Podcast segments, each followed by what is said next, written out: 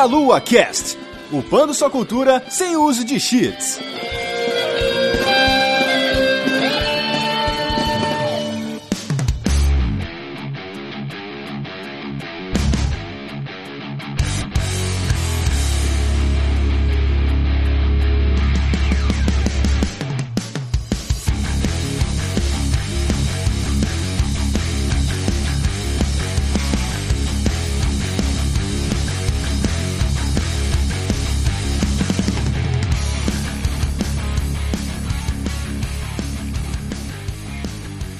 Saudações, queridos ouvintes. Está começando mais um MeloaCast. Eu sou Renato Seveniani, estou aqui hoje com o Manuel. É isso aí, meus caros. É porque da mesma maneira que o Heidegger pode escrever uma bela obra, tem aí uns diretores babacas, né, que podem também fazer bons jogos. Olha! E ó que o Heidegger era nazista, hein? Eita.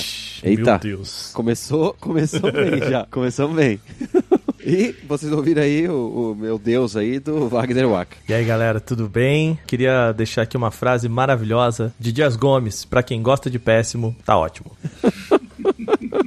é bela frase, cara. Bela frase. Bom, gente, vamos falar aqui de joguinho com várias tretas em diversas instâncias e, e questionamentos ali. Esse joguinho é nada mais, nada menos que Borderlands 3. Antes disso, eu só queria que o, o Aka falasse aí do, do trabalho dele no bônus e no Canaltech aí, por favor, Waka. Pô, então, quem gosta de tecnologia games pode me acompanhar. Eu escrevo lá pro Canaltech todo dia. Agora também tô fazendo vídeo, cara, lá pro YouTube do Canaltech. Então entra lá, youtube.com/barra Canaltech. Eu também participo lá no Bônus Stage, né? Que a gente tem podcasts aí também falando sobre joguinhos e cultura pop em geral. Boa, muito bem. Quero deixar aí o aviso de que nós temos nosso padrim, meialua.net barra padrim e o meialua.net barra PicPay. Qualquer uma das duas opções você pode aí dar o seu apoio para que nós possamos pagar nosso servidor e, e etc.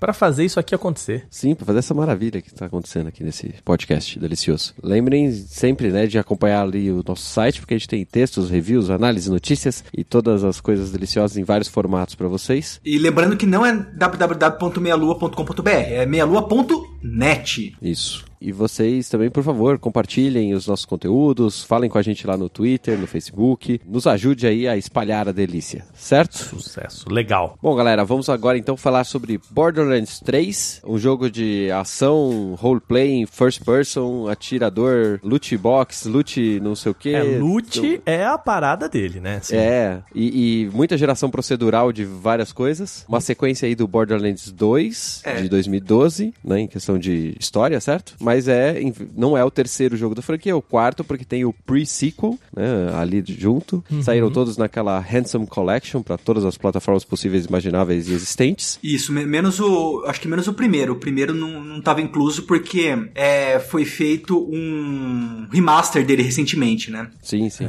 Bom, né, ele, ele é um jogo aí muito famoso, Borderlands, a série, né, Borderlands. A gente já falou Mas- dela, tem o podcast de uns dois anos atrás aí, que vai estar aí no, no post pra vocês ouvirem, se vocês quiserem se inteirar sobre tudo que aconteceu antes desse jogo. Manuel, por favor, manda ver aí. Então, eu eu posso pegar e explicar aí o que é Borderlands para aqueles que perderam aí o Meia Lua Cast sobre Borderlands, que nós falamos sobre todos os jogos da série. Pode explicar pra mim aí, porque eu, eu escutei ele, eu provavelmente editei ele, mas eu não me lembro mais. Assim, eu acho que a melhor maneira de tentar entender do que se trata nessa franquia é tentar imaginar que o Diablo e um shooter tendo um filho. Uma criança aí nascida na mais completa esquizofrenia e hiperatividade. Beleza. É, e é interessante a gente lembrar que o Borderlands, a série, nasceu antes de franquias como Destiny, é, como Anthem, né? Que ele era o, o, o loot shooter ali que queria pegar essa ideia, né? De você ir lá numa, num, num, num jogo, pegar ah, os equipamentos, aí você vai numa outra dungeon, pega os equipamentos, pra ir lá pra outra dungeon, pegar equipamentos e ficar nesse ciclo, né? Que é Diablo, né? É, Pois é, pra quem não sabe aí o que é Looter Shooter, é exatamente isso. É um jogo onde você vai estar pegando itens, equipamento, assim, das mais diferentes raridades adoidado. Até uma das reclamações aí pra quem joga muito FPS e nunca jogou um Looter Shooter é que você não pode se apegar às suas armas, aos seus equipamentos. Porque você vai estar trocando, né, o teu gear o tempo todo. Sim, Aham. sim. Você tem que ser, você tem que ser displicente, assim. É uma da- da- das características interessantes do loot shooter, apesar de, de você querer ter sempre as roupinhas mais legais, a arma mais bacana, é exatamente essa ideia de que você tem que sempre estar tá adaptando a sua gameplay, porque as armas elas podem ser diferentes e exige que você jogue de formas diferentes, quebrando um pouco da monotonia do jogo. Então isso também é uma característica interessante dos loot shooters, né? Mas eu não quero entrar já na, na, nos, nos problemas e tal, mas no Borderlands 2, até onde eu sei, isso funcionava muito bem e no Borderlands 3 talvez não funcione tão bem assim quanto as pessoas esperavam, né? Dessa é, variedade de armas por, por conta de você encontrar armas mais fracas do que você achou que, que encontraria. O Borderlands 3 ele tem um, um problema que eu acho que é de, de força, né, das armas e tudo mais, tanto que é, rolaram vários patches em que os caras foram adaptando. Isso é normal, né? Destiny passa por isso, outros loot shooters passam por isso também de ah, melhorar a força de uma arma X, de diminuir de outra Y e tudo mais. Mas assim, se você fez a, as missões secundárias assim, de certa forma a sua missão principal vai ser muito fácil, sabe? As suas armas, é, se você tem nível, né, para entrar na missão, então toda vez que você vai entrar numa missão lá, fala é, qual que é o nível, né, da missão, que nível que você tem que estar tá para entrar nela. Invariavelmente, se você tiver nesse nível, essa missão vai ser bem fácil. A gente vai falar um pouquinho sobre o ritmo do jogo, né, o que que acontece, mas é, sobretudo a primeira área, a impressão que dá é de que ela é feita para você passar muito rápido, sabe? Hum. E se você se perder muito ali, fizer muitas coisas secundárias assim, você vai chegar bastante forte já para a segunda área. Entendi. Não, mas eu acho que isso daí é uma coisa para não, talvez não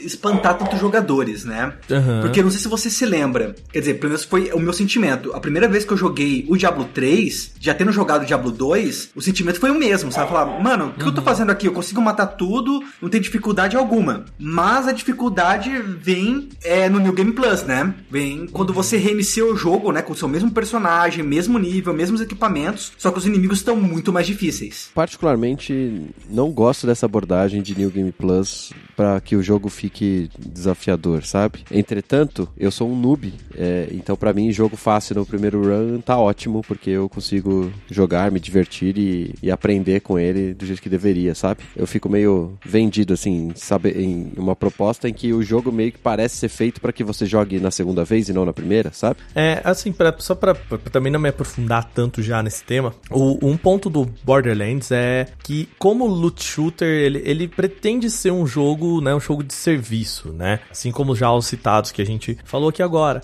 E ele tem o problema de que ele precisa fazer o caldo render. E isso é um problema, é, é algo difícil de você conseguir dentro de um jogo é, com uma equipe que você precisa produzir muito conteúdo, né? Pra, pra pessoa ficar horas e horas, dias e dias fazendo as mesmas coisas. Então, assim, um, uma técnica para isso é fazer você voltar no New Game Plus e aí sim o jogo ser realmente desafiador. O problema, cara, é que zerar Borderlands, fazer tudo em Borderlands já numa primeira vez, já é muito tempo, né? Se fosse um jogo de 6, 7 horas, eu entenderia você querer voltar para ele, principalmente um começo que é muito chato, um começo muito monótono, muito semelhante aos outros. Uhum. É, mas eu acho que é, é um problema, eu acho que não só exclusivo do Borderlands, é um problema não, do, não. Uhum. dos jogos de mundo aberto atuais, entendeu? Sim. Você vê isso também nos jogos da muitos jogos da Ubisoft, muitos Far Cry inclusive, né, quando tinha Far Cry bom, mas enfim, que é o quê? é você pegar fazer só as main quests. Se você tentar fazer as sides, uhum. vai ser uma coisa extremamente frustrante. E eu acho que talvez não tanto quanto a Ubisoft, mas você sofre também um pouco disso do Borderlands. A primeira vez que você joga, você joga, joga, joga, joga, joga, fazendo as sides, parece que não vai terminar nunca o jogo. Uhum. Sabe? É. é tenso. Sim, sim. Mas vamos falar um pouco mas... da história do Borderlands antes de é, entrar nas mecânicas pra. Antes de uhum. começar a falar mal do jogo, vamos falar é, mal da Antes de começar a falar mal.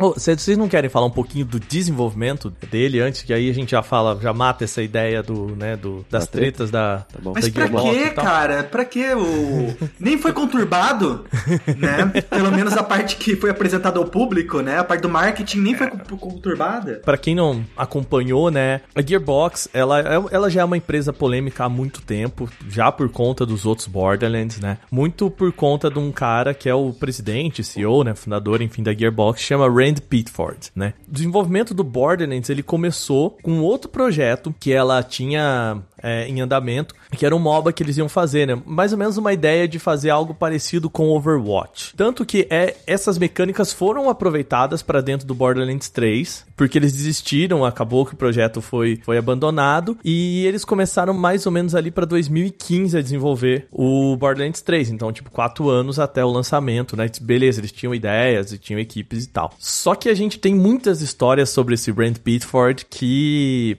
são, no mínimo, polêmicas. Assim, complicadas, né? Pra gente não citar todo o histórico dele, que ele é um cara já conhecido da indústria por ser bem babaca, eu acho que tem duas é, histórias aí bem importantes, que a primeira foi o pendrive que ele perdeu lá no Medieval Times. Eu não sei se vocês estão familiarizados com essa história. Aham. É, Manuel, você chegou a ver sobre isso também? Ah, que tinha foto de criancinhas peladas no pendrive É, esse? é, que é, é- é meio que isso, né? Calma também.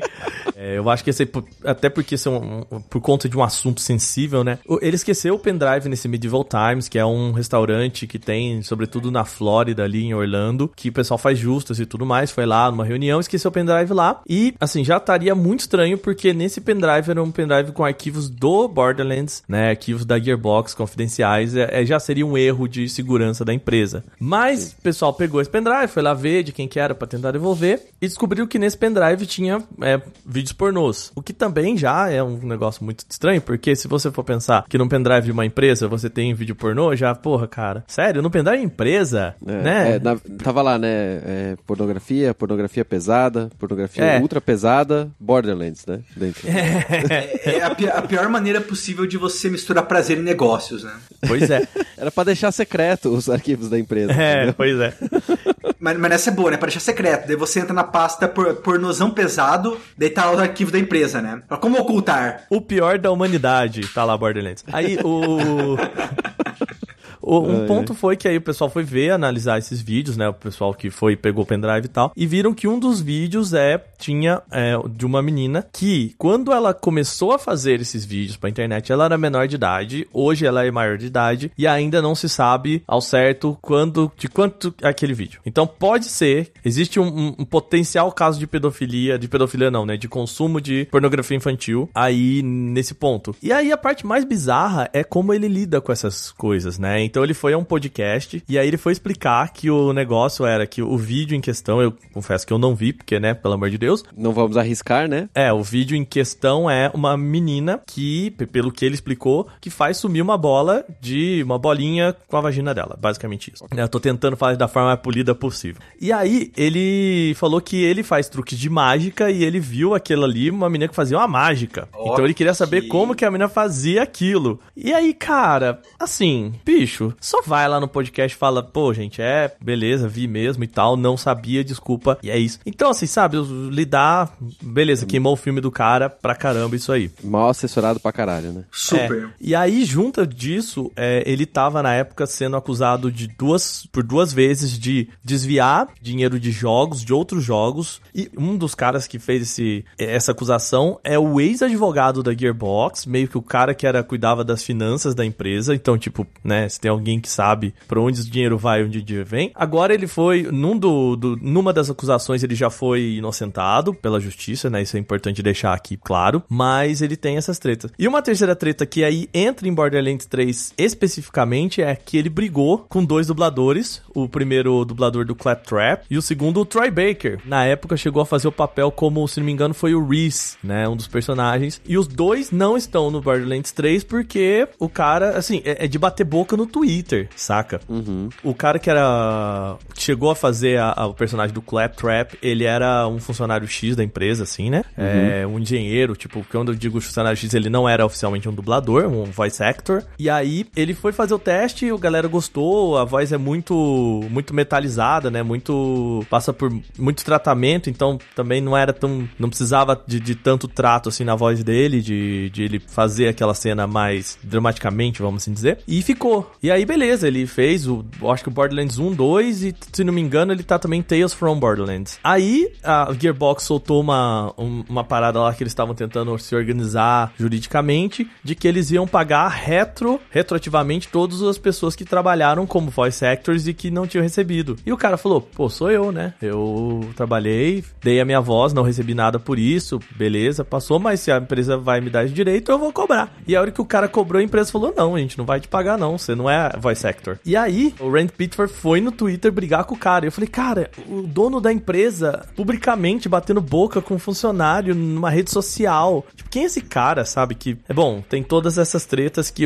infelizmente vai manchando um pouco do trabalho do pessoal e que eu acho que é importante as pessoas saberem, né, dessas histórias antes de comprar o Borderlands, de jogar, porque, bom, né, a gente quer queira que não, é assim que a gente conta pra empresa se a gente apoia ou não o que ela faz, né, comprando o produto dela. Sim. E tem pessoas que se importam mais ou menos com esse tipo de coisa para decidir se vai ou não comprar, então, né, cada um tome sua decisão sim, aí de sim, que sim. quiser. Sim, porque, porque é complicado, né, por, por dois, assim, principais motivos. É, se você não conseguir separar o, o, autor da obra, já é complicado porque você já não vai consumir muita coisa AAA, porque sempre é, tem alguém exatamente. envolvido em alguma merda. Uhum. E a outra é que ele não é o, o autor exclusivo, né, então, então falando de um jogo não, indie. Não, então, não, ele é o dono da empresa, né? Sim, tem muito mais gente envolvida na criação. E se você não compra o jogo, você tá, né, por causa disso, né, por motivos morais, uhum. você tá lesando toda essa equipe, que às vezes não tem nada é, a ver com o assunto, né? É. Por isso que eu falei, sim, cada sim. um vê qual é o nível que acredita ou desacredita das coisas para poder decidir o que. É, não que estamos recomendando nada aqui, né? Tipo, você compra e fica à vontade aí, né? Coloque o, o que pesa para você. Exatamente. Sim. Eu tô recomendando sim, você não gasta em Borderlands, tá? E vem apoiar o Meia Lua. É isso tá? aí. Pega os seus 50, 50, 100, 150 reais aí, que dependendo de qual é a promoção que você vai pegar o jogo, e paga aqui nós. Vale muito, vale muito mais a pena, ó. Nós somos é. moralmente superiores a ele. Pode pois ser é. que. Né? Mas eu dito não vou isso. apostar muita coisa nisso, não, né? né? De semana que vem já sai um escândalo de alguém, né? Só pra dizer. Eita! Ai, ai. Mas dito isso aí, agora sim, eu acho que a gente pode entrar na história de Borderlands, né? A, história do, desse mundo muito louco aí. Sim. Bom, a história de Borderlands 3 é você entra, atira, atira, atira, termina o jogo e joga de novo. É isso? Acabou? É, meio que é isso, assim, sabe? Ô, Renato, você chegou a falar, né, que a, a história ela segue. O Borderlands 2. É, mas assim, de certa forma ela é uma continuação mais do Tales from Borderlands, né? Que é. Existem histórias que, que contam, que são contados ali também, que entram no Borderlands 3, né? Uhum. Uh, que é meio que depois da morte do Handsome Jack, que era um, um, personagem muito muito central, né, no Borderlands 2, o cara que, que era o cabeça da, da Hyperion Corporation, que uma coisa que eu sempre achei interessante da, da série Borderlands é que eles assumem que eles são uma série de loot shooter, né, de arma importante, mesmo dentro do plot. Então, assim, toda a história de Borderlands é uma briga entre corporações que fazem armas, né? Então, quando você pega uma arma da Hyperion, quando você pega uma arma de, de outras empresas, da Vault, da, da Zero, né? Do, do Jacobs, é, são todas empresas que, que conseguiram criar o seu mini monopólio ali de armas e que brigam. E no meio disso é você indo atrás da, da grande Vault, né? Que agora eles traduziram para Arca. E basicamente a história de Borderlands é que você descobre, né? Tô falando do Borderlands no geral é que você descobre que existe uma grande arca, né? Um, um espólio do, dos deuses antigos e que ali reside um poder muito grande e você quer de todo jeito ir atrás desse, desse grande tesouro, vamos assim dizer, né? Dessa volta, dessa, é, desses espólios para ser o grande, sei lá, a pessoa mais poderosa, enfim, e tudo mais. Você é mais um caçador de recompensa dentro desse mundo, uhum. né? Não sei se o Manuel concorda comigo com essa visão do que é Borderlands. É, eu resumidamente eu concordo, né? Aham, uhum, sim, Mas sim. Mas né? o, o legal sempre é que você acaba se apegando a, alguns, alguns personagens. Não necessariamente uhum. porque eles sejam personagens aí com profundidade, mas é porque você acaba tendo contato com ele em jogos anteriores, né? Porque é, eles o... aparecem muito, né? Sim, porque o Borderlands, na verdade, ele, ele, tem uma história boa, né? Falando assim, sinceramente. Não tem. A história do Borderlands não é, sabe, uma coisa excelente. Você não vai ter nenhum grande drama adaptado pra TV baseado nisso, nem pro cinema. Mas o negócio é que ele tem momentos extremamente engraçados, entendeu? Entendeu? Principalmente aí para quem tem humor mais negro, humor mais ácido. E daí uhum. esses personagens acabam ficando aí no, no imaginário. Você tá ah. falando isso, mas você tá desconsiderando que o Michael Bay possa se interessar pelo, pelo coisa, né? Não é. ah, mas Michael Bay história, né? É quase é, uma coisa é, também, é incompatível, é né? É, então. Pô, depois de Transformers e, e, e, qualquer outra coisa lá dos, dos filmes de guerra que ele gosta de fazer, aí, ó, pode fazer Borderlands, Michael Bay. Ô, Renato, uma parte interessante interessante do Borderlands, assim, é que ele, ele tenta ser um jogo moderno em termos de narrativa, sabe? Porque, assim, Aham. no Borderlands 2, aí, vou, desculpa, vou dar spoiler pra quem não jogou a série, né? Tem a morte do Handsome Jack. E aí, no Tales from Borderlands é quando eles vão contar um pouco sobre a queda da Hyperion Corporation, que é uma das empresas que fazem pesquisas e armas e tudo mais. E aí, a gente entra, por isso que eu falei que tem um pouco do, do Tales from Borderlands também, né? A história avança. É, Borderlands, ele entra sete anos depois da história do Borderlands 2. E aí a ideia é que, depois que essa corporação ruiu e o Handsome Jack já não é mais o, o grande líder, criou-se um, um grupo, né? Uma, uma, seita bem parecido com o que aconteceu no, no último Far Cry, assim, né? Um grupo que, é, junto ali, criou uma, uma espécie de, de seita. Eu, eu não vou tão dizer de seita porque eles não são tão religiosos, né? É, não existe a questão da religião ponto central nisso, mas eles são um grupo independente que tem uma série de, de padrões e jeitos de agir que eles chamam os, os- é que eles chamam os Children of Vaults, né? A- as crias da, da arca aí. Uhum. E que eles são comandados por, por dois irmãos, que é a Troy e o Tyrene, né? Que eles são meio andrógenos, assim, é meio engraçado essa relação. E é muito parecido com o que você tem com o Far Cry 5, né? É, pelo menos a parte do desse novo jogo da, da, da franquia, né? Do. ah, o novo Far Cry 5, né? Eu esqueci o nome do, do, do jogo dessa, dessa segunda leva. E meio que é isso. O Esse- novo Far Cry 5, você tá falando o que é... New Dawn. o New Dawn, Dawn, né? isso, esse mesmo. Enfim, tem essa história de você ter essas duas personagens e elas querem, porque querem né, ir atrás desse tesouro e eles descobrem com a Lilith, né, que é a grande personagem do 2, que ela pode ajudar a descobrir onde tá essa arca e elas vão lá e, e basicamente roubam o mapa, né, da, da Lilith e vão e a gente fica nessa caçada de sempre um passo atrás do que eles estão fazendo, sabe? Basicamente a história é essa. Eu acredito que, que, que eu consigo explicar de forma muito sucinta assim. Uhum. E nesse jogo continua só essa caçada da, da arca perdida aí, igual o Indiana Jones. E é isso, não tem... O objetivo continua sendo o mesmo nesse jogo, certo? Sim não. Porque assim, no final das contas, o, o- no Borderlands 2 é você chegar até lá. Aqui é meio você evitar que eles cheguem até lá. Ah, Eu acho entendi. que evitar que o vilão, que isso caia nas mãos erradas. Acho que seria mais isso, né, Manuel? De a relação é menos de, de você ser ativo, mas você ser mais proativo. A gente é mais o lado fraco dessa vez da, da história, sabe? Sim, é que, é que no 2 você ia até a arca com uma pretensão, né? Falar, não, vai ter uns tesouros, vai ter um loot lá. E daí nesse novo você descobre que o loot não é a cereja do bolo, né? Na verdade, a cereja do bolo é o poder que o- os monstros que estão lá, que antes você achava que eram os guardiões da arca, mas não. Eles são o tesouro da arca, entendeu? entendi. E daí Uhum. de você impedir os gêmeos de pegarem esse poder desses monstros e, sei lá, dominarem o mundo, né? Sim. E aí eu acho que entra o primeiro, o primeiro grande problema de Borderlands 3 é que assim, pra te contar essa história, ele te, ele te coloca na primeira área que é Pandora, planeta que basicamente passou a série, né? E a, a princípio você cai num jogo que ele é muito igual ao Borderlands 2. Mas muito assim, sabe? É, você tem uma impressão de que você tá jogando Borderlands 2. Ao mesmo tempo, o- as missões que, que tem ali são pra te apresentar esse grupo novo. É um grupo que se apropria muito bem de, de redes sociais, né? De fazer vídeo. Então eles têm toda uma central de comunicação pra manter essa, essa comunidade sempre com eles e tudo mais. E aí a, tua- a sua missão é ir lá e quebrar essa, essa comunicação, papapá e tal. Não, mas isso é um detalhe da, da história que eu acho legal, né? Eles Sim, pegaram, eles sim, atua- sim. atualizaram bem a história. Sim, sim. Eles, sim. eles, essa se- a, como a seita funciona de certa maneira segui- seguindo essa rede social. Inclusive Uhum. eles fazem é, bastante o li- linguajar dela, né? É, Eles se referem bastante aos caçadores aí como super fãs, entendeu? E tudo, e todos os principais momentos do jogo tem uma câmera móvel, né? Ou aí um, É. um drone filmando, como se eles estivessem fazendo um vídeo para um canal de YouTube. O que gera s- algumas situações que receberam bastante crítica na internet, né? Do, do- de que tipo, assim? de ser ruim, né? De se, toda Ah.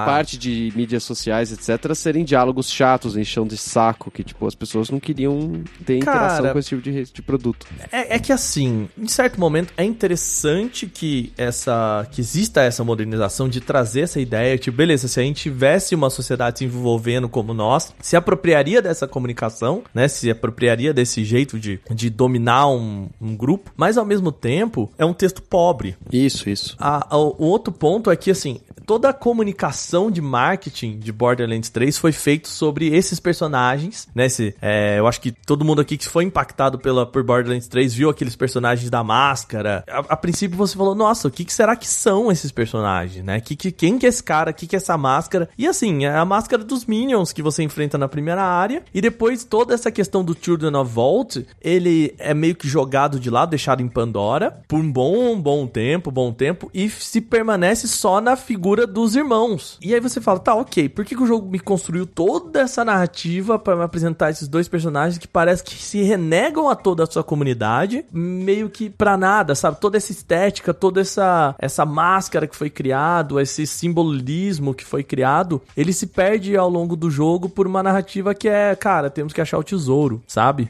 Aham. Ah, mas isso daí, é, isso daí é marketing, cara. É que nem você Sim. pegar e, sei lá, culpar o, o Dead Island por ele ser ruim porque você viu o trailer. Uma Sim. coisa não, não tem tanto a ver com a outra. Mas eu acho assim, o principal problema, talvez, do Borderlands 3 sejam pessoas que não estão acostumadas com Borderlands. No sentido assim, estou falando estritamente da história, tá? Perfeito. Por quê? Perfeito. Porque ele é um jogo que é, a história só se torna boa em certos momentos. Porque ele é, um- ele é um jogo de momento, ele é um jogo de, com piadas instantâneas. E certas piadas são extremamente boas, sabe? Extremamente legais. Você gosta do humor negro, você gosta daquele sarcasmo, entendeu? E é isso a história. Se você espera qualquer coisa a mais do que isso, você vai se decepcionar, sabe? E isso é o que ele apresenta nos outros jogos também. Talvez a história geral, né, seja melhor, mas mesmo assim ela nunca é realmente boa. É, também não é o foco do jogo, né? Não é o foco do jogo. E só pra completar, ainda em relação à história. Talvez, eu acho que o Borderlands 3, ele sofra o mesmo problema novamente,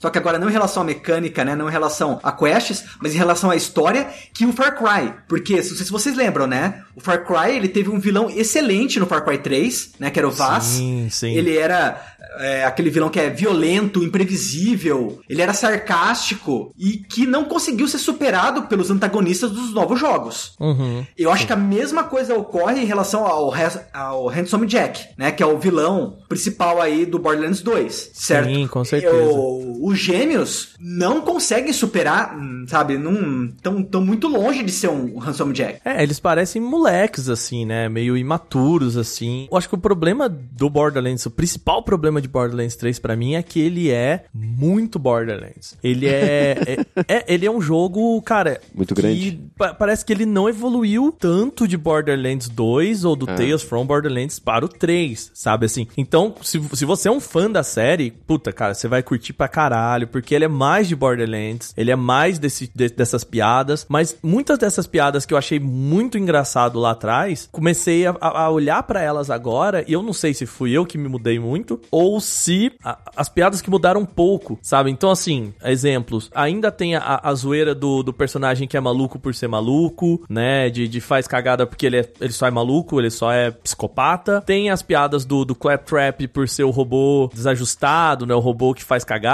que faz bobajada. E meio que, ok, legal, eu acho que pra quem gosta, eu acho gostoso essa, esse loot, o jeito de atirar e tudo mais, mas eu senti pouquíssimo avanço de Borderlands 2 ou Tales from Borderlands pra cá. Eu não sei se você sentiu isso também, Manuel. De certa maneira eu senti, mas é- era o que eu esperava, entendeu? É o que, exatamente o que você descreveu. Eu sou um fã de Borderlands. Então o que eu queria? Eu queria, entre aspas, né, mais do mesmo, só que com algum aprimoramento. E foi o que ele me deu, entendeu? Agora, se você esperava uma mudança radical, tipo, sei lá, uma mudança assim de geração, né, como acontece geralmente com desenvolvedoras, né, quando elas fazem apenas um jogo por geração, que elas fazem aí uma mudança brusca, daí de fato você vai se decepcionar. Eu não me decepcionei porque exatamente por isso, eu, eu queria mais do mesmo com algum aprimoramento. Mas se você espera uma grande mudança, não. Borderlands 3 não vai te dar isso. É que assim, o último grande jogo, né? O, o Borderlands 2 é de 2012, né? Passou uma geração inteira, né? É, é uma expectativa minha. Não, e, e, e para piorar, né? a expectativa, né? Se você pega lembra do pre-sequel, né? Daí Pois você é. já vê que a expectativa é ainda mais baixa, né? Porque, cara, o pre-sequel de todos os shooters do Borderlands, ele foi o, o pior. Porque o pre-sequel, ele,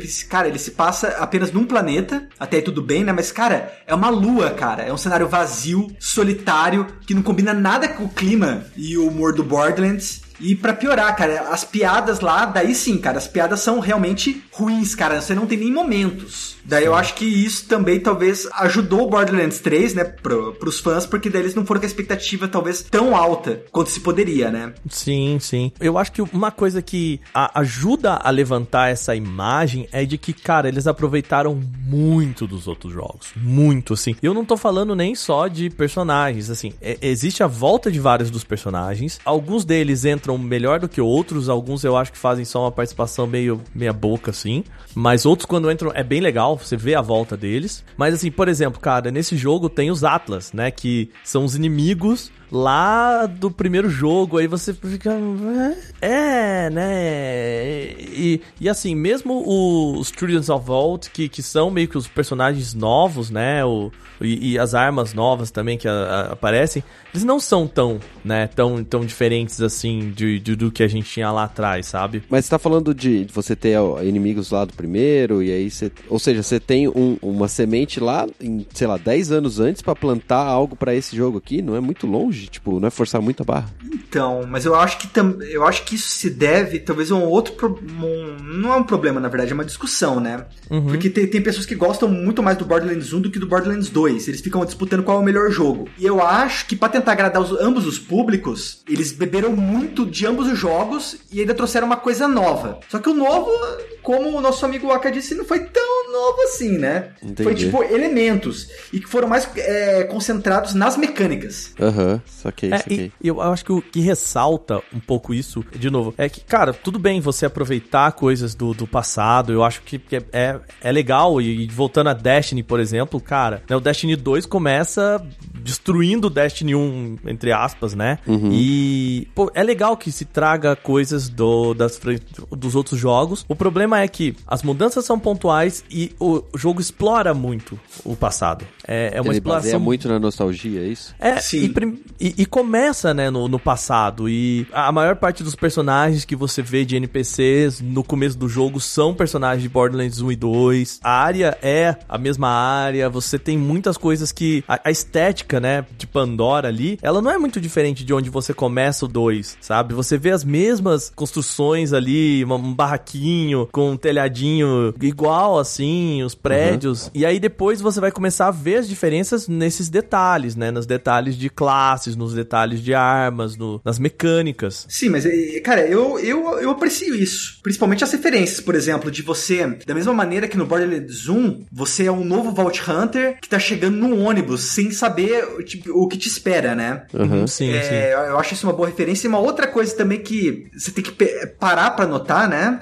E eu não sei como que ficou nos consoles, mas no PC dá pra você ver bem, é que o visual do game, né, apesar de ele continuar aí é, cartunesco, né, que é a marca registrada aí da série, você começa a ter a mistura de alguns elementos que eles meio que beiram ao realismo, né? Você vê, por exemplo, o Claptrap, né, a lente e os braços dele parecem bem mais Verossímeis. Exatamente, verossímeis. Você vê aquela uma mistura meio que de desenho com, com real, sabe? Mas não tão evidente assim pro real, né? Eles dão assim uma Claro, distorcidinha de leve também pra não ficar um contraste tão grande. E outras coisas que você vê também, fumaça, é, iluminação, eles dão uma sensação de mais veracidade. É, Não é mais uma coisa, não é mais um cartoon estático, sabe? Tudo tá meio que dinâmico, os pequenos elementos do cenário. Eu acho que Aham, isso sim. também foi ficou muito muito legal. E isso, lógico que foi proposital, né? Você vê muito mais evidentemente no começo do jogo. Eles querem dar aquele choque da primeira impressão, pra você falar, nossa, cara, deu uma desenvolvida gráfica, né? E daí depois dá uma normalizada. Sim, até porque eu acho que a primeira parte, né, a, a ideia gráfica de Pandora, ela já estava muito mais pronta do que os outros planetas, né? Então dá pra você brincar mais com aquela região também, né? Embora o mapa não estivesse pronto, né, toda a linguagem e tudo mais já estava já tava encaminhada. Então, sim, concordo concordo com você. É, embora no- nos consoles, eu joguei no PS4, ele não, não, não há um avanço assim tão impressionante, né? Como eu acredito que tenha rolado no computador, mas concordo contigo, cara. É que eu não sei quantos FPS está, porque às vezes também, pra eles manterem os 60 FPS nos consoles normais, né? É, tirando, tirando o Pro e o, e o Shonex lá, é, eles têm que pegar e, enfim, né, eliminar certos recursos gráficos. E é claro, né, o Borderlands, até por ser um shooter, é muito mais gostoso você jogar a 60 FPS. Manuel, pro- aproveitando aqui que a gente tá falando do, do começo do jogo ainda até, né? Dessa vez a gente tem os quatro novos personagens, né? E com quem você começou? Cara, é, eu comecei com o, o Fleck. Eu, eu comecei com a Amara, Amara, né? Que é a, a The Siren. Eu, eu não lembro qual que é a tradução por português, enfim, ela é a... A sereia, teoricamente. Vamos chamar de Ele- Siren mesmo que tá bom, cara, senão a gente tá ferrado. Pois é. É que assim, as traduções de Borderlands para o português, ele, elas estão localizadas de forma interessante, mas tem algumas, algumas palavras assim que eu, eu vi que eles tiveram dificuldade de tradução. Por exemplo, Siren. Que o- a Siren é meio que a, a- dessa galera seria o personagem que fosse mago, sabe? Que é mais é, elemental, que trabalha com mais poderes, né? Ah, enquanto, por exemplo, o operativo aqui, ele seria mais o tanker, né? O gunner é o, o atirador, enfim. Mas o que, que você achou dessa, desses novos personagens? É, você que jogou com o Fleck aí, o que, que você achou dele? Porque pra mim, a Amarra, ela perdeu um pouco, porque a Lilith, que é a personagem central nessa, dessa, dessa narrativa, ela também é uma Siren, e as duas são muito parecidas, né? Eu vi pouca variedade nesse sentido por conta de ter escolhido a Amara. E primeira coisa que eu achei é que assim, só tem quatro classes iniciais, sabe? Podia ter mais. Foi a primeira coisa assim que eu já tava torcendo pra ter e não teve, né? Em compensação, né, a gente tem muito mais skills por personagem, Sim. o que é legal, porque daí você pode pegar e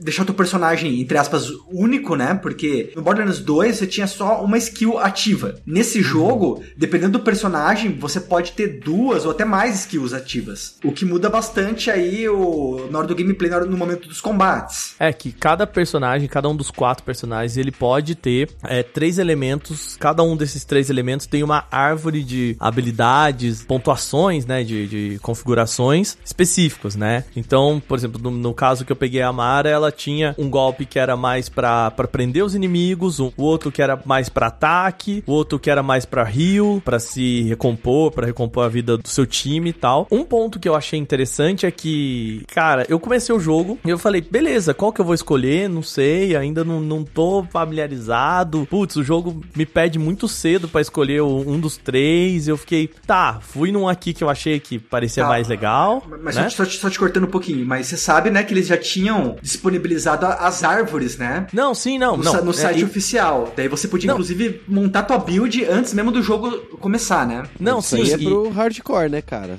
Não, mas dentro do jogo mesmo, é, dentro do jogo mesmo, dá pra, dá pra você colocar em cima dos íconezinhos, eles meio vão te, te dizendo assim. Dá pra você entender pra onde vai o negócio. Não, é, mas o ruim do Sabe? jogo é que ele, ele não te dá as árvores de skills antes de você escolher a classe, né? Primeiro tem que escolher a É. classe e ele só te dá um resuminho, assim, bem breve do que é. Às vezes você nem tem noção. Mas aí tudo bem, também assim, eu acho que os outros jogos também pecam nisso. Mas uma coisa que eu acho legal que o jogo conserta isso no meio do caminho é que quando você passa da primeira área, você pode ir lá numa das, das maquininhas e limpar a sua árvore e reorganizar todos os pontos que você já tem. Isso é legal. Sim, não, é isso desde o 2, cara. É, então, isso eu acho que é uma, uma coisa que o jogo tem que permite que. Eu acho que é mais né? importante no 3, porque no 3 você. é, isso faz mais diferença, né? São mais opções. Então, isso é, é, é uma configuração interessante de se fazer. Beleza, cara, eu acho que eu fiz o personagem que não ficou bom, é, não, não tá rolando. Vai lá na árvore, destrói tudo, pega e pode colocar de novo todos os pontos onde você quer. Então, eu acho que é uma escolha de design bem interessante, assim. Ponto para pro, pros desenvolvedores, sabe? Não, e não apenas isso, né? Às vezes, é, para você jogar sozinho, você prefere uma build. Agora, pra jogar é, multiplayer, você prefere uma build que vai dar Uhum. é, bônus, né? Vai dar aí um buff pros outros jogadores com que você tá aliado. Sim, sim. E isso, é- isso é legal, porque é a- também a versati- versatilidade. Vou, né? eu vou até, até contar um negócio assim. Quando eu tava jogando sozinho, eu tinha mais os pontos, né? A minha build concentrada em unir os personagens, em prender os inimigos, né? Então, se eu tô com muitos inimigos, eu prendo uns aqui, vou atirando na galera do outro lado, depois volto e mato esse, né? Eu consigo segurar os inimigos amigos para resolver problemas com outros, né? E aí quando entrava a galera, eu já gosto de jogar como suporte. Então eu já pegava e transformava minha build mais em algo de dar vida pro pessoal, né? De ser a pessoa que vai sempre recuperar a energia das pessoas ou, enfim, né, mudar essas características. Então isso é bem legal mesmo. Isso tem custo? Sim, é uma pequena quantidade de dinheiro. É, mas, mas dinheiro nesse jogo, para ser bem sincero, como você tem muito loot,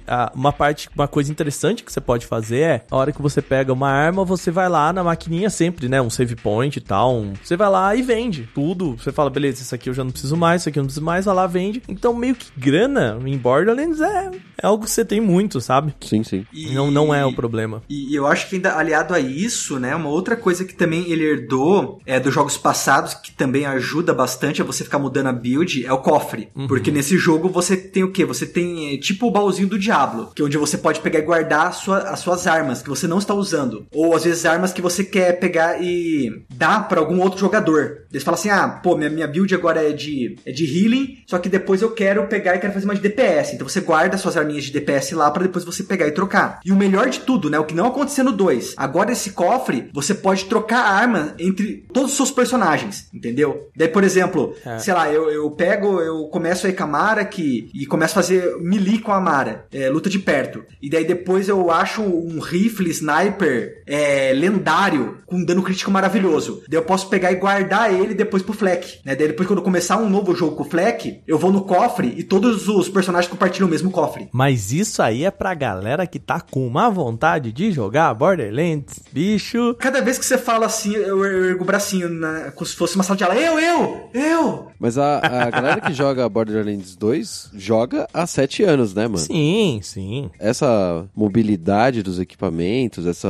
esse replay do jogo, é, por mais que não seja o que eu e provavelmente o que o Waka pretendemos fazer com Borderlands, por exemplo, ou com qualquer outro jogo, é o foco de Borderlands, é você ter loots aleatórios, um monte, e conseguir jogar um milhão de horas, porque, né, é o que a galera gosta de fazer, ficar dando, dando Então, tirinho. é porque mecanicamente ele, ele é prazeroso. Depois que você acabar pela primeira vez, ele, ele é repetitivo, ele é repetitivo, mas ele é prazeroso. E quando você usa um outro personagem, dependendo de como for, é uma experiência totalmente diferente, né? Principalmente aí, por exemplo, com relação a esses dois que a gente tava falando, né? Da Mari e do, do Fleck. Cara, é muito diferente. Repetição não é um problema por si só, né? Senão, por exemplo, o Counter-Strike não existiria mais, né? Sim, além do que você pode, né? Daí eu já falei em outros, outros podcasts, me julguem, mas você pode fazer outras coisas enquanto você tá jogando. Entendeu? Desde deixar a TV ligada e tá assistindo al- alguma coisa, até a parte de você se encontrar com amigos e tá conversando enquanto você tá fazendo os feitos do jogo. Aham. Entendeu? Eu aprendi uma coisa muito interessante sobre loot shooters e assim. Eu não era o, o cara de loot shooters. No finalzinho, quando o Destiny 1 teve aquele, né, aquela clipada do da DLC que trouxe o Destiny 1, que, né, transformou o Destiny 1 num grande jogo, eu entrei um pouquinho com a galera e, e aí eu aprendi o que, que é o, o loot shooter, de você ter o teu time, o teu squad, blá blá blá e tal. Que assim, o, o meu prazer não era nem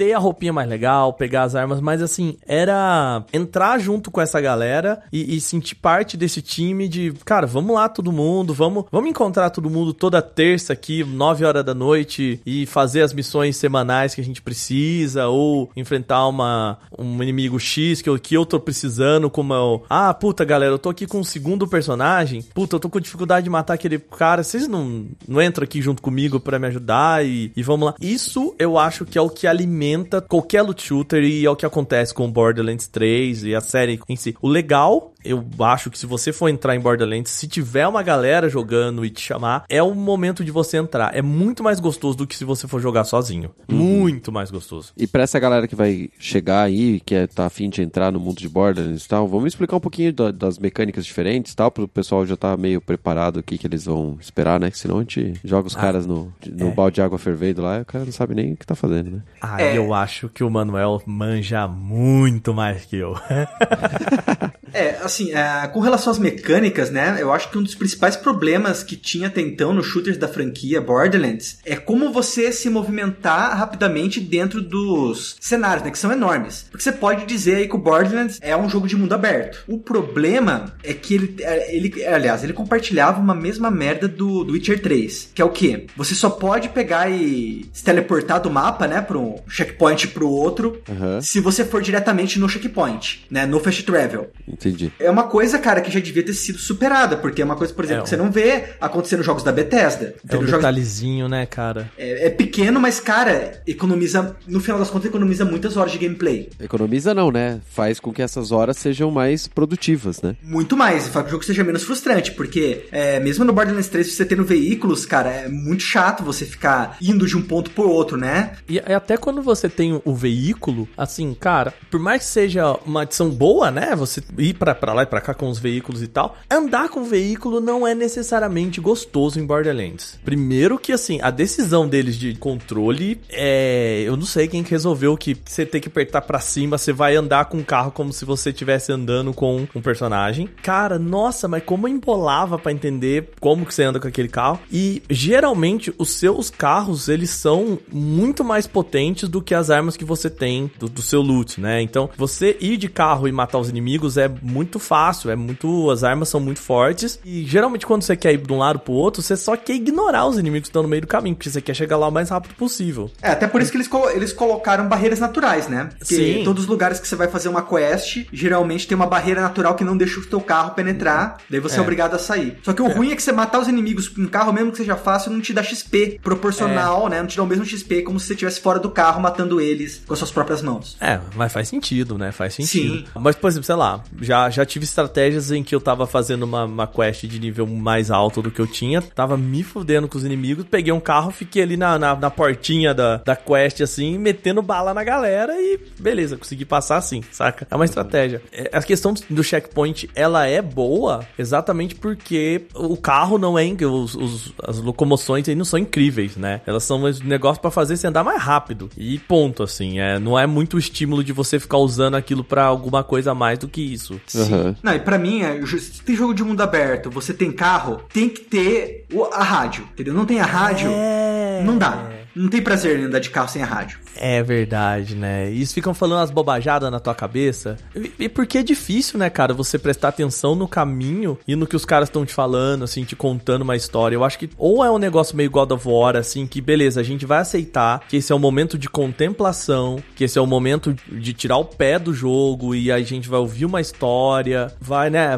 beleza. E que eu acho que não se encaixa com Borderlands. Borderlands é um jogo muito rápido e muito millennials, assim, muito vídeo do YouTube, sabe? As coisas acontecem muito rápido, muita luz e tal. Ou a gente assume que, cara, beleza, vamos botar uma musiquinha aqui GTA e virou playground, sabe? Bem, mas o, fato é, agora você pegou, você clicou no checkpoint, né? Clicou no fast travel, você é, é teleportado. Isso é uma coisa que aju- ajuda bastante. Ajuda. Outro obstáculo, né, que foi aí superado, foi a dificuldade que certos jogadores têm de enfrentar os desafios sozinhos. Porque eu não sei se você já sofreu isso, né? Eu que sou um babaca, gosto de fazer umas builds muito peculiares, acabo me fudendo. Mas assim, quando você pega, por exemplo, você faz uma build de melee, de você lutar mesmo, foda-se as armas, eu quero pegar e lutar na porrada com os, com os minions. Ou Nós um- temos um loot shooter, eu vou querer lutar na faca. Muito bom. Cara, mas é, é- é legal, cara. Mas é legal essas builds. E, ou uma que é o outro extremo, né? Que você pega um sniper, só que pra você ser eficaz, tem que estar lá na puta que eu pariu, acertando no ponto crítico. Porque senão, né, o cara pega a reload em você, você desmonta, né? Uhum. Ele chegou perto de você, você não consegue atingir o ponto crítico também, não, fo- não ajuda em nada. E eu acho que o jogo ajudou nesse sentido, né? Mesmo você jogando sozinho, porque agora você conta com a ajuda de alguns aí dos antigos Vault Hunters, né? Vai ter parte do jogo que a Lilith, a Maio e o Zero vão te ajudar. Aham. Sim, a- ajuda. Eu não sei, é, qual, qual que foi a maior parte do jogo? Você jogou mais sozinho ou mais em, em grupo, cara? Na primeira vez que eu joguei, eu joguei quase exclusivamente sozinho. Eu acho que só um dos bosses que eu fiquei é, meio emperrado que eu pedi ajuda. Uhum. Qual dele? Qual que foi? Você sabe, ou não dá o nome, mas assim, meio que qual que é a mecânica principal? Era aquele boss que se teleportava Ah, ok, eu também. no É, teatro. eu- Você tá, você tá na casa, na parte do teatro. Sim, sim. É, esse eu acho que é o pior mesmo assim. Eu joguei basicamente sozinho também, é, joguei pouco, pouco com o de galera, o que foi um pouco triste pra minha experiência, porque eu acho que loot shooter é, é gostoso você jogar de, de galera, mas ao mesmo tempo eu, eu tive dificuldade. Eu achei que o jogo não é feito pra você jogar sozinho, saca? Ele ainda tem essas mecânicas, ok, eu concordo com você, mas principalmente nas partes mais centrais,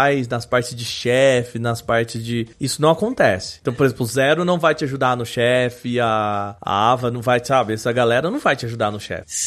Sim, não, isso de fato, cara. Mas eu acho que mesmo assim, comparado ainda com o segundo, ele tá bem mais fácil na, Sim, primeira, sim. Na, na primeira run. Aham. Mas o, o que me pega, na, na real, é, é, é esse o ponto, assim. Beleza, tá tudo ok, agora eu tenho uma, uma porte do- dos personagens, é, me ajudam aqui, eu não preciso estar tão assim, assado, blá blá e tal. Mas a hora que cai no chefe, eu, eu, eu dava uma espanada, sabe? Porque eu falava, pô, até aqui eu tava indo tão bem, tava funcionando tão legal, e de repente eu, putz, cara, eu vou, peraí, sabe? Ou eu tenho que pensar um pouquinho mais na minha build, ou eu tenho que pensar um pouquinho mais sobre a estratégia de matar esse personagem. Porque o jogo te liberou ali atrás. Eu acho que no Borderlands 2, como era mais difícil você passar, a hora que você chegava no chefão, você, beleza, é, já é difícil, eu tô aqui. Então eu já sei mais ou menos o que eu preciso fazer, sabe? Eu já penso um pouco mais sobre o meu personagem, sobre as estratégias. É, e eu achei, né, pelo menos, é, não, não é em todos os chefes, tá? Mas é, principalmente talvez nos primeiros e nos últimos, ele também exigia mais dinâmica da tua parte. Que não bastava mais você pegar e, sei lá, se movimentar e atirar em ponto crítico, né? Às vezes exigia outras coisas que você fizesse pra você pegar e eliminar o boss. É, é, sei lá, pegando a- o primeiro chefe até de, de, de exemplo, que eu acho que é o, né, o menos spoiler, é assim, né? Você tinha que tomar cuidado com as áreas onde você tava, se posicionar pra não receber o golpe mais forte dele, de acordo com o que o cenário refletia, né, também. Então tem essa de, de- beleza, você tem que se preocupar não só em, em não tomar tiro do, do, do chefe e atirar nele, mas também preocupar um, o que tá acontecendo no ambiente, né? Ah, vou- vamos dar spoiler do primeiro só, vai. O primeiro não tem problema. Ele é. Ele é um músico. Ele fica tocando órgão, É. né?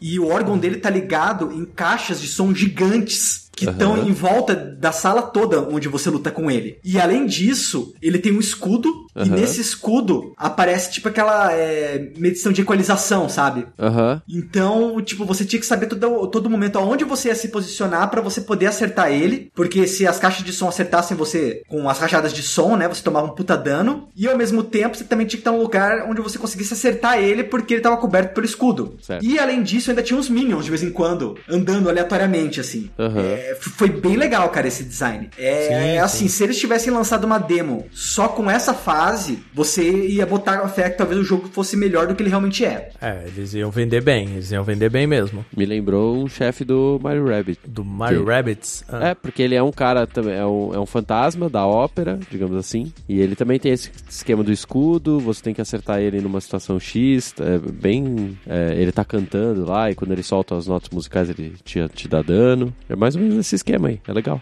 É o, é o melhor chefe do Mario Rabbids, inclusive. Não, os chefes são bons, assim, eles são, são personagens bem variados, assim, é. E isso eu gostei bastante. Eu só achei que escala, sabe? Eu tava tão de boinha ali, de repente, blum, sabe? Entendi. É, às vezes eu só queria que o jogo me preparasse um pouquinho mais pra alguns deles, sabe? Uhum. É, porque fica aquele paradoxo, né? Porque assim, pra você realmente, sei lá, talvez apreciar mais o jogo, é legal você só fazer as main quests. Mas se você só faz as main quests, você sempre tá fraco na hora de enfrentar o chefe. É. Porque a minha, minha segunda run foi com, com a Mara, eu fiz isso. Eu falei, ah, mano, não vou ficar aqui 50 horas, cara. Eu vou só na main quest pra fazer em 20. Uhum. Daí eu dei umas sofridinhas nos chefes, né? Sempre quando chegava em alguns chefes eu precisava de uma ajuda aí de alguém online. É, aí você fez em 50 horas de novo. Não, eu pedi ajuda online, cara. Chegava no chefe pedir ajuda online, foi, foi 20 horas da Mara. É, mas é, aí você precisa tá. É difícil fazer esse equilíbrio de, de nível do que você quer fazer. De fato, é. É um jogo que, ou se você faz tudo, fica muito fácil. Se você vai só no que você quer, ele, ele aperta. Mas Sim. não muda nada o personagem, então, no final. O, só muda o seu, a forma que você tá jogando, mas em questão de abordagem do jogo é a mesma coisa. é? Muda, muda, muda porque, tipo assim, você deixa de pegar muita skin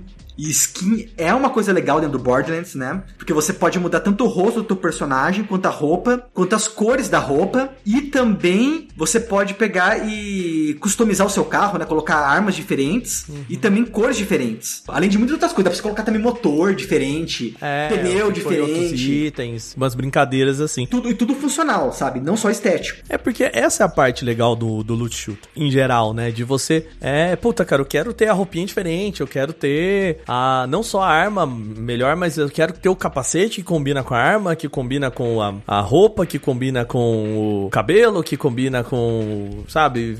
Você vai para você, beleza, meio que é, é, você mostrar que você dominou tanto aquele jogo que você se dá o luxo de ser estiloso, né? é, porque no final é isso, sabe? Uhum. Agora, tem uma mecânica nova do Borderlands 3 que é o sistema de das armas, que algumas das armas têm dupla função. É, você pode ter uma arma que ela funciona como uma metralhadora, mas você, se você apertar o botão, ela vira um scope, né? E você, ela transforma em um, meio que, não uma sniper, mas uma arma que atira um tiro por vez, mas mais direcionado, por exemplo, assim. É uma mecânica bem legal, embora, convenhamos, não é bem uma novidade no universo dos videogames isso, né? Uhum. E, e assim, no final das contas, eu acho que eu usei tão pouco isso, sabe? Eu, beleza, chegava aqui a arma, falava, o que que eu escolho mais, assim? Eu, eu não sei se tinha tantas armas que eu, que eu peguei que me trazia vantagem ficar transpondo entre uma coisa e outra, sabe? Sim, sim. Entendi. Cara, mas eu assim, eu acho que por ele ser um jogo muito dinâmico, muito rápido, né? Muito frenético, eu, eu achei essa mecânica bem legal. Primeiro porque deu para mudar totalmente a maneira com qual eu escolho minhas armas, né? Porque no Borderlands você só pode pegar e usar quatro armas por vez. Isso é. porque você só abre esses quatro slots lá pelo final do jogo. Sim, né? sim. A maior parte você joga com no máximo duas, né? Isso. E além disso, agilidade, cara, porque até você trocar uma arma pela outra, dependendo do que tiver acontecendo, você já vai tomar um, muito dano ou até pode morrer. Uhum. Aí basta você apertar uma tecla e imediatamente ele já muda a funcionalidade da arma. E a funcionalidade uhum. é como o Aka disse: tanto para você mudar o, a, caden a, cadência do tiro, dá para você mudar o elemento do tiro, porque uhum. o, o, elemento né, da, da, das tuas balas nesse jogo é importantíssimo, né? Porque. Isso daí, é legal. É, por exemplo, você ter balas de fogo é bom contra. É, inimigos vivos, né? Humanos, principalmente. Porque ele queima. Daí para robôs é melhor você usar a munição elétrica. Daí tem determinados inimigos que é melhor você usar a munição ácida. E agora também tem a, a radioativa, né? Que é exclusiva desse uhum. jogo, e a glacial, que eles puxaram do pre-sequel. E, e assim, cara, é muito legal porque faz uma diferença, bicho, você ter aquele elemento. Eu acho que no Borderlands 2 era meio que. Você tinha a gimmick daquele, daquela fase. Se você estava naquele ambiente, todos os personagens eram do elemento A e você tinha que ter a, a arma do elemento B, sabe? E aí uhum. você ia passar todo aquele, aquele level, né? Todo aquela, aquele ambiente nisso. E aqui, como você pode. Tem armas que você pode fazer essa troca, é só um tipo de elemento. Então, assim, é, por exemplo, tem uma arma, um, um tipo de elemento que ele é melhor para escudo, e o outro elemento ele é melhor para personagem que é ser humano, e um outro elemento que é melhor para personagem que é robô, né? Uhum. E o jogo vai meio que falando: ah, beleza, a parte corrosiva é melhor se o personagem, se o inimigo for um robô, vai nele, vai nessa. E às vezes a tua bala acaba daquela arma, e aí você, puta, você começa a correr desesperado atrás daquele tipo de, de bala e você tentando lidar com o, o, que você tem, né? E aí, beleza, você, a hora que você pega, você só vira pro personagem bró, e destrói ele assim, em 3 segundos assim. Isso é bem prazeroso, sabe? Eu acho que é uma outra mecânica também bem legal do jogo. Dá um, uma segunda camada pro jeito que você atira, pra estratégia que você precisa fazer. Sim, não, tem os inimigos que você vai. Ele, ele tem dois tipos de escudo. Você vai, ele tem, tá, tem, tem um escudo que só vai acabar com elétrico, tem outro escudo que só vai acabar com ácido, e daí depois ele fica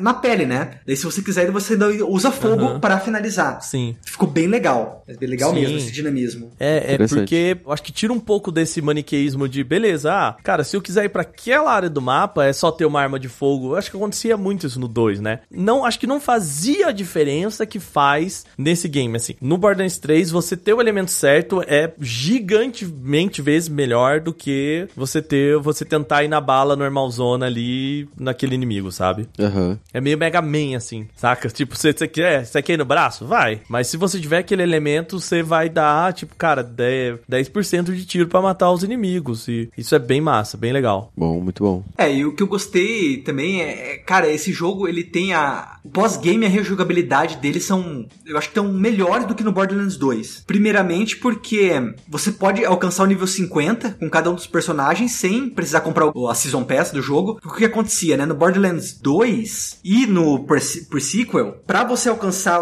o, os níveis, né? Eu acho que depois do 30, se eu não tô enganado, é, você tinha que adquirir uma DLC. Mas assim, por quê? Porque você pode terminar o jogo, é fácil terminar o jogo no nível 30 e tal, mas daí com isso eles pegavam e colocavam é, essa, essa expansão de níveis mais um novo conteúdo, entendeu? Eles colocavam no pacote só. Uhum. E agora esse jogo não, esse jogo você pode chegar até os 50 normal. E, e, e penso eu, né, não, não prevejo o futuro, mas penso eu que eu acho que não vai ter expansões de, de levels. Será, cara? Não, mas eu acho que porque daí, daí que vem a outra jogada, né? Principalmente uhum. porque agora há também a patente de guardião, né? Que são outras skills. Porque quando você uhum. completa o nível 50, abre três novas árvores de skills, que são iguais, né, para todas as classes. E a cada nível que você consegue dessa skill, ela te concede um bônus. Pode ser um bônus é, de cura, pode ser um bônus de acerto crítico, ou pode ser um bônus de dano normal. Entre uhum. outras peculiaridades. Além disso, ele também libera outras skills passivas, uhum. né? E também libera skins. E daí, Entendi. tipo, você alcançou 50? Legal. Agora você vai poder ter 75 níveis a mais para você ganhar essas coisas. Então, é, eu acho que com isso não tem mais necessidade da Gearbox fazer um DLC para você ter um nível maior do que 50. Mas não ter a necessidade não significa que ela não irá fazer, né? Umas outras coisas que a Gearbox adicionou nesse jogo, uh, na 2K também, que me parece que foram boas adições, mas um pouco mal exploradas, é, é toda a questão do ambiente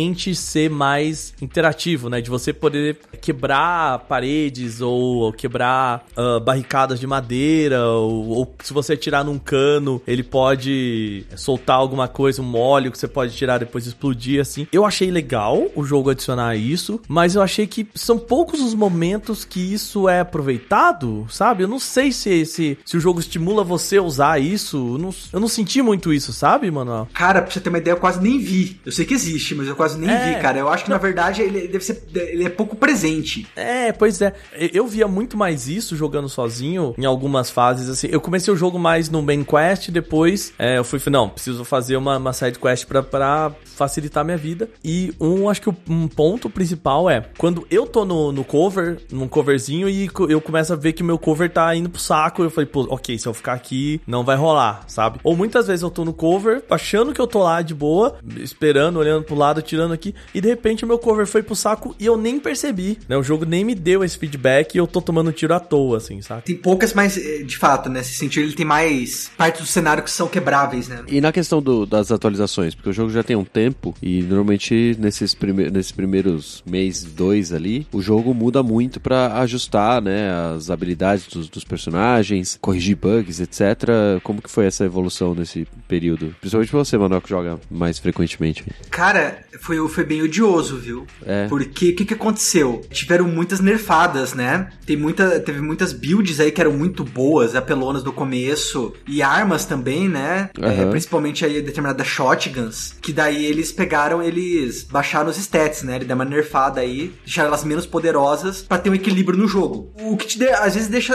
a gente meio puto, né? Principalmente se você chega, sei lá, você alcançou o nível 50 e já trocou armas com outros jogadores, uhum. e de, de, repente você vê que aquela arma que você trocou, aquela arma que você, enfim, se empenhou para pegar, não vale tanto mais quanto valia, né? Entendi. né? Em questão assim de, de gameplay. Uh, mas, cara, é, é, normal, né? Todo jogo tem, tem que passar por essa adaptação. Tinha uma classe, por exemplo, né? Que era o personagem, se não me engano, é o Zane, né? Cara, que ninguém queria jogar com ele. E ele é uma classe que é, ele é legal de se jogar. Só que ele era tão fraco, mas tão fraco que as pessoas abandonavam, faziam até memes, assim, esnobando. É, precisa uhum. dar uma ajuda, né? Tem que, tem que dar uma equilibrada mesmo no personagem, tudo bem também, né? Sim, assim, acontece. porque no caso o Fleck ficou o personagem mais apelão e o Zane ficou o personagem mais merda, assim. Daí teve que dar uma equilibrada. O legal disso é que, talvez diferente do Borderlands 2, em seu lançamento, e no pre-sequel, junto com essas atualizações, estão havendo eventos mensais, né? Uhum. No qual você pode conseguir, é, às vezes, é, mais loot, né? Você pode conseguir itens únicos inimigos e também enfrentar chefes que só vão estar disponíveis é, naquele período de tempo, né? Aham. Cara, isso é uma estratégia, assim, eu não falo que é brilhante, ela é é necessária, né? Porque a concorrência tá fazendo até dizer chega, né? Ubisoft que o diga. Sim, sim, com Né? certeza. Mesmo nesses jogos que não são free to play, né, que você Uhum. tem que pegar e comprar, pra eles pegarem e ah, darem aí uma barriga, né, pra esse jogo. No caso do Borderlands, pelo menos uma barriga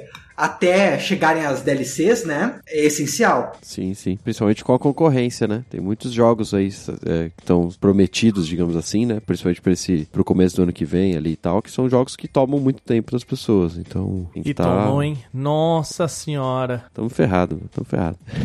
tamo feliz, mas tamo ferrado. É, cara. É, gente, tem, tem mais alguma coisa sobre Borderlands 3 aí que o pessoal precisa saber ou podemos fechar o, o esquema? Cara, eu, eu acho que uma coisa que é interessante falar aí, só pra terminar, que eu achei meio decepcionante, Aham. é que agora nós não vamos ter novas classes, nem por via DLC. Alguma das melhores classes de. Porque eles, eles falaram que eles fizeram uma pesquisa, né? E na pesquisa dizia que a maioria das pessoas acabavam não comprando, não jogando com essas classes, né? O que eu acho que é meio enviesado, mas tudo bem. Mas o, o negócio é que assim, alguma das melhores classes de Borderlands estavam nesses, nesses DLCs. DLCs. No Uhum. Borderlands 2, nós tivemos a classe é, Necromancer, no qual o Fleck deu- se, se baseou, em certa medida, né? Que é aquela Uhum. classe, no caso do Necromancer, você tinha um robô que pegava e lutava por você. Entendi. E daí você tinha vários vínculos com ele de vida, de, de dano e tal. E é a mesma coisa, por exemplo, que o Fleck tem em relação às bestas dele, né? Que o Fleck, as principais builds dele são o Beastmaster, né? Que você pega, você tem aí as tuas, as tuas bestas que lutam por você. Ou você pode ser um sniper que atira lá da, da puta que eu pariu. Aham. Enfim, eles pegaram várias classes no 3 e combinaram. Que eu achei que não ficou tão legal, né? E agora não vai ter novas classes. E uma outra classe, cara, que é insubstituível. Não tem no 3 e vai fazer uma falta do caralho, que é a classe mais inconstante, mais bizarra que você poderia ter, que é o Psycho. O Psycho é. Sabe aquele cara, aquele personagem que você vê muitas vezes na capa do Borderlands, que é o cara com a máscara? Aham. Imagina um cara daquele tot- ainda mais insano e extremamente forte, cara. Tipo um bárbaro, assim. Sabe? Com uma Aham. inteligência negativa.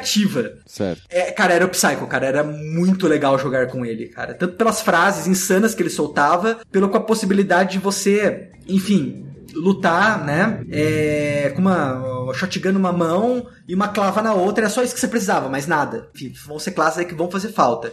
Eu espero que eles mudem de ideia, mas eu acho que eles não vão mudar. Agora, a única coisa que nós vamos ter pra Borderlands 3 agora são, além de, é claro, um quilo de novas skins, né? A cada temporada, qualquer merda que tiver Halloween, é, final de ano, vai ter novas skins aí. E algumas novas aventuras. E só. Na verdade, precisamente, se eu não tô enganado, são acho que quatro novas aventuras. Aham. É, convenhamos que dá trabalho ficar equalizando as classes, né? Pra deixar o jogo divertido no multiplayer. E aí, provavelmente, eles não quiseram ter esse trabalho. Ah, sim. E arranjaram É. uma desculpa aí, né? Né, eu, Ah, acho que ele- eu acho que eles viram o trabalho que eles já estão tendo já pra equilibrar. E falaram, não, Uhum. não, não vamos colocar mais, é, mais uma inconstante, mais uma variável aí nessa equação. Aham. É, é que ao mesmo tempo, né, cara, que você. Se você coloca uma nova classe, meio que você convida o jogador a jogar o jogo inteiro de novo. Dá mais um. é, você dá mais motivo de, de a pessoa se manter dentro do, do game. Mas ao outro momento, assim, se os caras falar, beleza, vamos, vamos focar em aventura, você dá algo novo pro, de fato pro jogador, né? Porque meio que você fazer todo o jogo de novo com outro personagem, ok, legal, é, é, é diferente, pero não mútil, né? Sim, é, é- é- a jogabilidade é diferente, mas você tá revivendo aquela mesma narrativa e pode nem todo mundo entender isso como algo novo, de fato. Certo, Mas eu acho que entendi. aventuras e tal, ele. Pelo menos é, eu pensando assim comigo. Cara, eu, eu gosto dessa ideia de sentar e se ter um conteúdo novo, sentar com os meus amigos que a gente já jogou ali. Ah, vamos, vamos fazer esse aqui que saiu só pra, sabe? Porque saiu, vamos ver como é que tá e tal. Eu, eu daria essa sobrevida, e, mas eu não ter, eu não encararia mais 50 horas com um personagem novo, saca? Cara, 20. Cara, eu, não enca- eu vou te falar que eu não encararia nem 10, cara. Com, bicho, que nem você falou, cara. Red Dead aí, Outer Worlds, é. rol- comendo solta, cheio de jogo aí. 20 quase- Red. Dead você não terminou o tutorial ainda. Mas, É. a, mas a Gearbox é esperta, cara. Provavelmente ela, ela poderia lançar isso daí em outros intervalos de tempo, né? Ela tem, acho que até 2020 pra, pra completar a Season Pass. Assim. É, jogo é jogo por, de serviço, né? É como a gente já, já tá acostumado aí com, com outros títulos também. É, de- deixa aquela saudadezinha, sabe? Pegou, já passou uns seis meses que você nem vê, de repente lança aquela classe nova super mega legal. Você quer, você quer voltar. Sim, sim. Vai saber, né? Renato, Renato, pra fechar aqui assim também, eu só queria reforçar uma parada que é: Borderlands ele é um jogo para quem gosta de Borderlands, né? É um game que reza para convertidos fortemente, assim, né? É um jogo uhum. que se assume como um jogo de comunidade. Isso para mim foi um problema e, em certa parte, uma, uma, até uma decepção, porque de fato eu esperava um, algumas coisas um pouco diferentes, sabe? Eu, eu esperava mais novidade, uhum. né? Menos Borderlands 2, assim. Sim. Mas para quem gosta, é o prato cheio. O problema é que talvez quem gosta já tá gostado, sabe? Já tá, até jogou, já, já tá lá. Sim. Com três personagens nos 50, assim. Os caras garantiram a venda, né? E garantiram que ia ter pouca encheção de saco na hora que os fãs mais chiitas, assim, vissem diferenças muito grandes, né? Ah, sim. Ah, e para quem eh, tá aí meio duvidando, né, se deu ou não deu sucesso, cara, o jogo vendeu 5 milhões de cópias só nos 5 primeiros dias. Puta merda. É coisa, hein? É, hein? E lembrando, né, que 70% dessas compras foram feitas por via digital, cara. Tem uma coisa, né, que a venda digital, ela facilita muita coisa, principalmente no início, né? Porque mídia física demora muito tempo para chegar, tem problema de entrega, tem problema de estoque, tem um monte de coisa, né? E a mídia digital tem essa venda maior por conta disso também. Mas também aumentou a quantidade de vendas no total, né? Então, tipo, por mais que pareça um absurdo, falar assim, nossa, 60% das vendas é digital. Porra, então quer dizer que a mídia física vai morrer? Não, não, não quer dizer isso isso, né? Quer dizer só que as vendas do total aumentaram, né? Então, potencialmente, as mídias físicas, na verdade, estão vendendo a mesma coisa. Sim, não, é porque o é. pessoal tá ficando muito pé atrás por causa da Epic, né? Porque sim, ele sim. foi um jogo assim que os primeiros títulos da série foram todos vendidos na Steam. Sim. De repente, o Borderlands 3 ficou exclusivo no PC pela Epic. E daí as pessoas Sim. falaram: ah, não vai vender, não vai dar certo. Só certo. que uhum. ele não só pegou e vendeu bem, como ele foi o jogo de pré-venda mais vendido de todos dentro da Epic. É o maior jogo de, até o momento, né, de pré-venda. Lançado lá dentro também, né? Eu, eu acho que foi o grande lançamento da Epic também, né, cara? É a grande jogada da Epic, né? Foi sim, também. sim. Puxar o Borderlands pra dentro. E é interessante, né, porque a gente fala de venda de mídia física, mas no PC não tinha venda de mídia física há, sei lá, década já, né? Ninguém ah, compra um disco para PC, mano. Como não? Eu pus aqui, ó, no meu com, no, no meu StarTAC aqui, ó. Acho que o último disco, o último disco que eu tenho de, de PC é FIFA 2012, velho. É o último Cara, disco que eu tenho. O, o meu e PC também tava tipo 8 reais quando eu comprei. Cara, o meu gabinete não tem espaço, cara, para disco. Só pra você ter uma ideia. É, a maioria dos, dos computadores nem tem, né? Drive eu também de, acho de que disco. o meu, eu acho que o meu tem, mas eu acho que não tá com driver instalado, pra você ter noção. O meu, o meu é Note Gamer ele tem, cara. Eu não sei nem como é que os caras fizeram essa loucura, mas tudo bem. Pra quê, né? Pra quê? Pra quê? Pra quê? Pô, podia, podia, por um podia, HD. podia colocar mais dois USB, cara. Dois, três USB. Pois porra. é. Porra, podia colocar uns 20 aqui, mano. Uns 20 USB. melhorar a refrigeração, melhorar Aí, o cara, teclado. Tá fazendo se deixasse vazio, tava melhor. Não, o pior é que eu adoro ter o, o slot de, de, disco aqui, né? Mas pra quê? em questão de projeto, é loucura, é loucura. Eu tenho meus CDs aqui, eu tenho... Pra ouvir né, aquele meus... Billy Idol gostosinho. Eu tenho aquele meus anime em RMVB, que tá perdido Ai, lá desde os anos 2000, Renato. sabe? Você não, você, não, você não tem vergonha de falar isso em público, não, cara? Assim... Pô, pode velho, ter, né? cara. Vai precisar falar. Acho que é isso, gente. Falamos bastante aí de Borderlands 3, reclamamos de um monte de coisa, falamos como ele é gostoso de jogar aí no, no, no, tiroteio, jogar com os amigos e tal. Se você gosta de Borderlands, você provavelmente já está jogando esse jogo e tá só aqui pra vir reclamar que a gente tá falando mal dele. E se você não gosta, se, se interessou, vai dar uma conferida ali, cara. Não, é um joguinho, joguinho bacana, joguinho gostoso aí de jogar com os amigos. Eu acho que é, é essa. Se você quiser entrar em Borderlands vai via amigos, tá? Eu acho que é o melhor jeito de você entrar em qualquer loot shooter é você tem um grupo de amigos que joga e que tá disposto a falar, cara, não vem, vem e vai, entra com o pessoal, tudo bem, eles vão estar tá lá mais para frente, mas sempre tem aquela galera que tá querendo construir um personagem novo e vai topar aí com você de novo do começo, porque uhum. é gostoso essa conversa e com uma pessoa te guiando também, te falando, você perde um pouco do, do que que eu preciso fazer, porque a pessoa vai querer falar, não, vai ali, fica fica aqui, faz assim, volta cá, vem lá, tira aqui, você tem que fazer isso, aquilo lá, lá. Mas, é, ao mesmo tempo, é o jeito, eu acho que é o jeito mais gostoso que eu recomendaria para qualquer pessoa que quer entrar em qualquer loot shooter e principalmente em Borderlands 3, porque a hora que aparecer a Lilith, é bom que tem alguém que possa falar, então, senta aqui, deixa eu te explicar enquanto a gente vai passando a próxima. O que o Aka quis dizer é drogas sempre com os amigos. Sempre com os amigos, sempre no ambiente controlado.